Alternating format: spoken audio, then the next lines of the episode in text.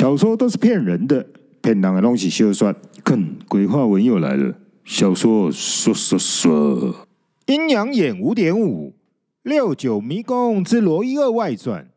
你好，我好，大家好，我是鬼话文 GG Monkey，恭祝大家二零二四年事事都到位，事事都满载。开场照惯例，先报一下本集的梗。路多到找不到出路是迷宫，路一条也没有也是迷宫。前情提要：到底鸡犬升天是不是死亡的暗示？没有法力的小蝶会在遭逢什么危险呢？这六九墓园到底是陷阱还是宝藏呢？鬼话文 GG Monkey 可惜公干过。上集说到，被两位奇志鬼夫妻的偶像团体拦住去路，出难题来为难小蝶这十九人的队伍。一只美丽而有破锣嗓的母狗，名叫林道雷西郎；一只好斗有唯美男生的斗鸡，名叫林道乌西郎。然后两人还演了一个偶像团体上场仪式，还弄了团呼六九给你鸡犬升天。这个团呼让小蝶觉得有点涩涩的，但刚刚进墓园前确实看到墓碑排出的六九数字，这么大阵仗，应该也不至于只是为了说冷笑话而已。该不会团呼还有别的意思？小蝶正在思索时，怪事来了。这两个活宝奇志鬼开始不顾他人的自行对话起来，仿佛世界只有他们两人。那只很逗趣的斗鸡武西郎先生首先发言：“我上爱水某诶，咱的一招六九互你加欠新天，去用破招啊，这下赛棍啊！我们从头到尾光飞六九墓碑都是一次解决的，从来活埋也没用过第二招啊！”这下怎么办呢？这个武西郎先生问问题时，头低下去，用九十度的鞠躬向老婆表达恭敬，但僵硬的脖子却直挺挺的弯不了。不知是不是故意的，因为头鞠躬下去时带起的鸡尾巴，刚好准准的对准了上级老婆老板的脸。最无辜的是，差点开口咬了鸡屁股，又好不容易压住想咬七里香的馋嘴狗本性。这只很美美的女狗雷西郎小姐，接着开口说：“七。”雷西郎小姐又中断了，眷恋的又偷吸了一口七里香香气后，终于震惊的说话了：“七里香，鸡屁股，虽然没烤过，我的七里香。”啊，靠背！你是动工吗？没用过第二招呢。我们何时有过第二招？当初说好要用一招半式闯江湖，我们什么时候练过第二招了？现在一招用掉了，只剩下半式，怎能厚脸皮的说要用第二招呢？雷西郎小姐太痛苦的深陷七里香，风暴式的残忍勾引，就在开咬的最后一刻，终于被身为上级老婆老板的尊严给弄醒，杀出了正经的回答了。武西郎先生被这半路杀出的正经回答的一拳，忽然给灌得满头金星，一脸晕眩的立刻道歉说：“水某讲了丢，细汉的动工。”那每当搞面皮，公奶也要得离焦，那应该公奶也要办事，还是干脆我们说，我们会用一招半式的办事，更多一个较好呢？为了持续得到上级老婆老板的欢心，武西郎先生请出了恭敬语气里的最高级别，就是恭敬之中必须带着抖音。雷西郎小姐听到抖音，有些许的缓解。但立刻又被武西郎先生这近乎纠缠的客户式疑问给搞得自己好像工作繁重的电话客服。开心一秒后的瞬间，又不耐烦地说：“怎么每件事情都要问我？我这么有空，就是自己学学怎么动脑，不行？世界不会停下来等你问问题的。”雷西郎小姐似乎激动了一点。吞了口口水，继续像电话客服一样的血汗工作，认真的又回答说：“动工诶，好好啊，听好，我咖你算，当然要选一招半式的办事，整整七个字，吓趴了！帅气了。这样的字比较多，傻子也知道会让我们听起来会的招式比较多。这样选很难吗？五七郎小姐在最后的三个字的重点上，试出了最大的诚意，最完美的表现，就像血汗工作的电话客服那样的甘愿，那样的敬业。武西郎先生一个朝拜老婆的动作，膜拜下去，额头甚至在地上刻出佩服的声音，才又使出抖音说：“水水波不但美丽，一个大方，一个有耐心，卡哇撇步这么厉害，又个又个开这么多时间，解说这么清楚，我还选择这句一招半式半式即七语，和我问题完全拢解决啦。”就是耶，这完全听得出来。武西郎先生的抖音虽然成功，但也比不上他恭敬膜拜的动作来得有威力又潇洒。武西郎先生磕头，街角竟然也可以僵硬不弯，连动僵硬的身体，凶残的把头磕下去，鸡尾巴当然也就被暴力的往前顶了出去。眼睁睁的惨剧就在毫秒之后，鸡尾巴就要直接的灌入上级老婆老板的狗嘴里。忽然，武西郎先生一个发夹弯挂弯的帅气转身，鸡尾巴不但没有灌入狗嘴，反而刷过了狗嘴，刷出了上级老婆老板的一脸错愕，一脸伤心。因为上级老婆老板终于知道了，为何狗嘴里吐不出象牙，原来就是因为狗嘴里满嘴鸡毛，还因为鸡毛梗太硬了。上级老婆老板终于飙出了狗儿泪。不知鸡毛已闯下弥天大祸的武西郎先生，依旧帅气认真的向十九人开口说明说：“今嘛，咱都甲咱的十九个兄弟讲好头。”这句话正式的结束了两个活宝的活宝讨论。刚刚活宝讨论得出了两个结论：一个是狗嘴里只能吐出满嘴鸡毛的残忍画面；另一个结论是六号狗誓言咬住九号鸡尾巴不放，一直六九个没完，直到吐出象牙。天真的武西郎先生礼节到位的面向小蝶十九人说：“来几招六九和你给看心天，埋不了你们，被你们破招，是我们招待的过失，请你们见谅。但是后手咱村呢，就是一招半式的半式，唐阿英呢，请恁的爱啉奶。”武西郎先生说完，慢慢的将原先挺立的斗鸡冠对折了下来，然后再深深的鞠躬，礼节架势非常到位。原来鸡屁股真的超级尖，小蝶终于忍不住了，直接爆笑，笑到停不下来。鸡屁股打开了小蝶的开关，但让小蝶笑到停不下来的是，想到这两个想要成为凶手的活宝，竟然在即将要加害的被害人面前当面讨论加害被害人的招式，甚至还讨论公布方式。这到底是什么情况？是对功力太有自信的狂妄，还是单纯只是太天兵了？想想这两个活宝当着我们的面来讨论处理我们的方法，或许也是虐人虐心的恐吓手段。于是连续笑声的后半段刻意加大了音量，也是小蝶为了避免后面十八个伙伴因为听到会被活埋而害怕落跑，就故意全力把笑声笑到轻视对方的感觉，要把大问题笑成小问题，用笑声把危机化解。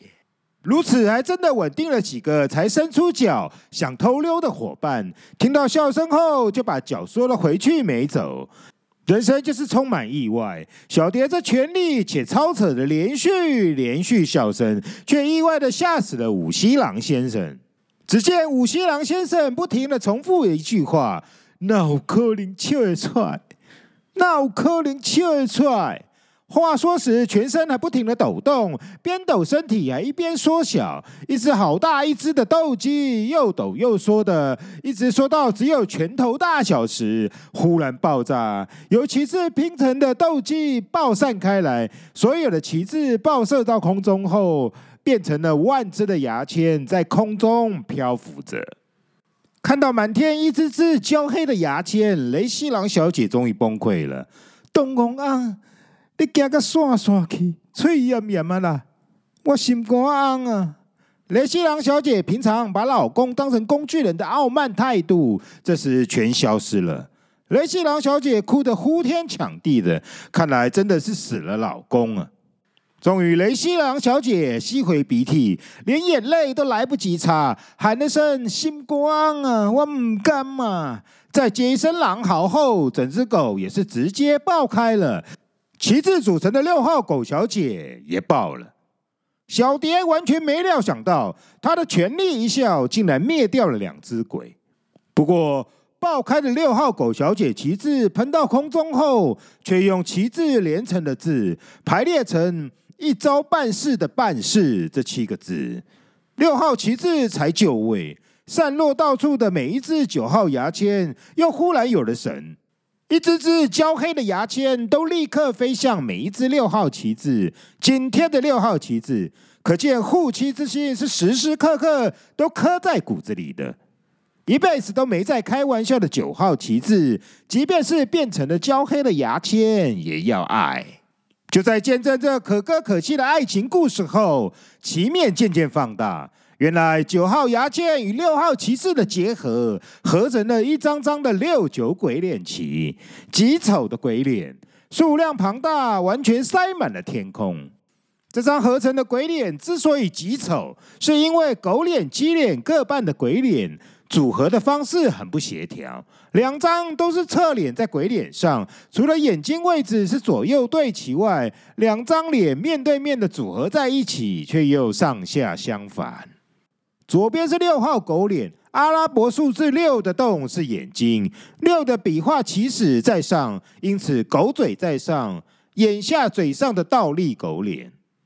右边则是鸡脸，阿拉伯数字九号的洞是鸡眼，笔画终点是鸡嘴的喙，所以狗脸鸡脸是面对面硬卡在一起，一种怪形怪状、不协调的丑，令人作呕的丑。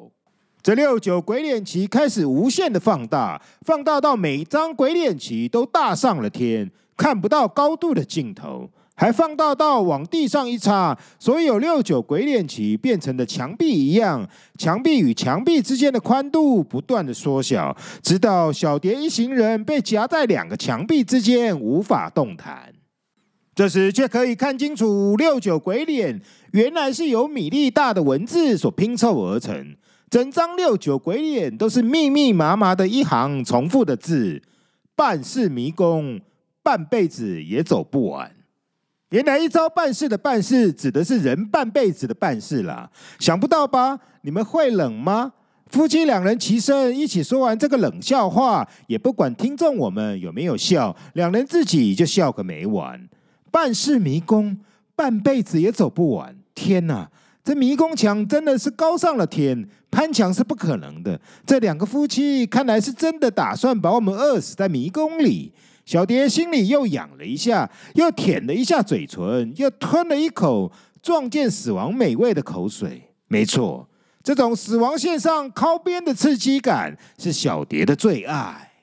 但奇怪的是，通常形容走不完，应该都会用一辈子走不完才对啊。用这半辈子，怪里怪气的不合逻辑。小蝶故意讲给六九鬼脸听，看看这对鬼脸夫妻的反应。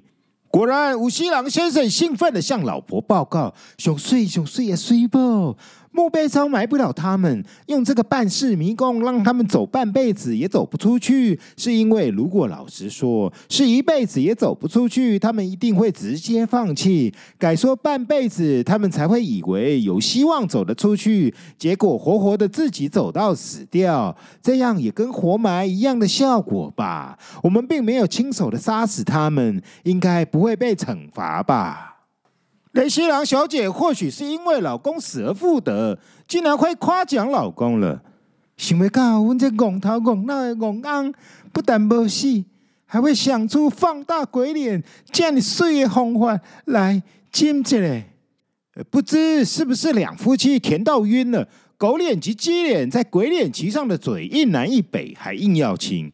嘴伸的长长的，出来互亲一下。每一张鬼脸旗都在亲，所以左右两边的鬼脸旗伸出的嘴都会顶到我们，顶得我们每个人左右脸上都湿湿的，相当恶心。接着，兴奋的六九鬼脸旗开始出招，所有的鬼脸旗串成了连续的墙壁，左右两边的墙再往相反的方向冲，把小蝶他们一行人夹在中间，搓成不断的旋转，转到头晕脑胀的，转到终于有人吐了。谁吐了？真臭啊！小蝶因为受过高强度的武力训练，怎么转也晕不了他。接着，小蝶全力把双脚前后一弓，把自己死死的定在原地不动，停止旋转，再叫后面队友抓他肩膀。后面的队友弄了半天，终于抓到小蝶的肩膀，停止了旋转。接着，一个抓着一个停了下来，终于大家又串成了一排队伍，暂时顶住了鬼脸墙的拉扯，但鬼脸墙并没有停止的迹象。小蝶思索着破解的方法，发现鬼脸墙材质是旗帜上的布旗，所以才能用弹性紧压着大家。有弹性的东西就能利用一下弹性的空窗。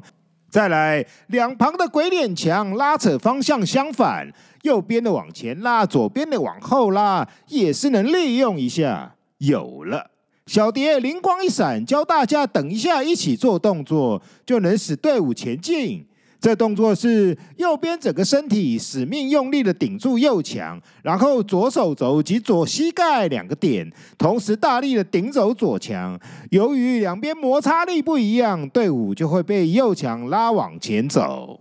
大家都准备好了，小蝶大喊一声，十九人同时动作，咚一声，意想不到的，整个队伍像飞出去一样，被右墙一口气拉得超远。大家都是年轻人，最爱嗨，也最爱飞了，连续飞了半个小时也不累。终于，鬼脸墙停了，往大家的两侧退开了一米的宽度。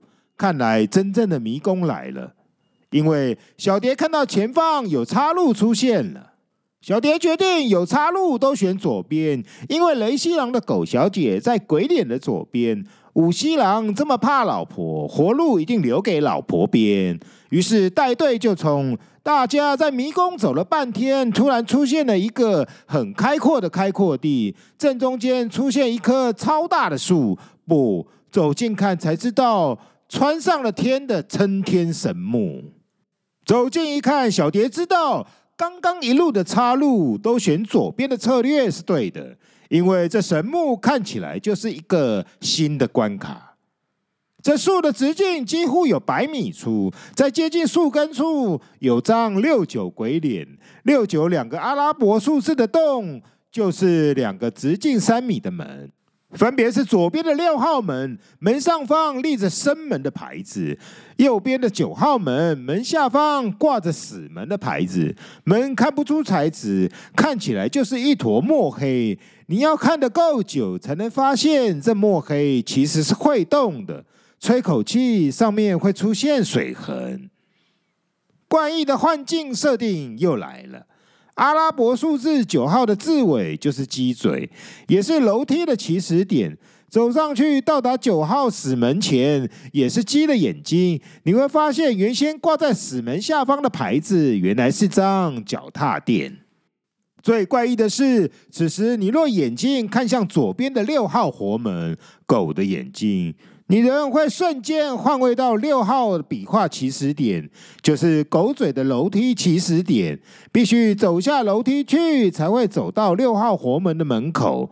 活门的牌子一样是一张脚踏垫。诡异还没完，这时你眼睛若看向右边的九号死门，你人就会瞬间换位到九号的笔画结尾。鸡嘴楼梯的起始点，必须走上去才会到九号死门。由于这两门路径衔接得很怪，很有趣。先走上去观察的小蝶想搞清楚，来来回回走了好几次都一样。六九号都可以衔接来衔接去，但结论是进六号门要下楼梯，进九号门要上楼梯。玩够了，为了不让全军覆没，小蝶告诉所有人自行选择生门或死门来走。统计的结果是死门只有一个人愿意走，就是小蝶。一人独走，在死亡线上靠边的刺激感又来了，这正中小蝶下怀，省得照顾别人。死亡靠边的仪式感，兴奋地冲上了头。小蝶舔了嘴唇，吞咽了这死亡美味刺激出来的口水，认真的抬起了脚，充满仪式感的将一脚踩进去了死门。跨进了海水一样的死门，没感受到任何阻力。本以为会弄湿身体，也没发生。慢慢的将左脚往地上踩，与平常走路毫无差别，只是动作谨慎，速度放慢的提高警戒。这一脚下去，踩稳了，脚底有确确实实的踩在地上的实在感，但小蝶却停下来了。这下精彩了。选择死门，小蝶能找到九号死门的出路吗？真的会在半世里走上半辈子吗？六九古墓区会活埋小蝶吗？我们下集继续小说说鬼话文 GG Monkey，下回继续公干过鬼话文小说说说的太精彩了，我们下集见。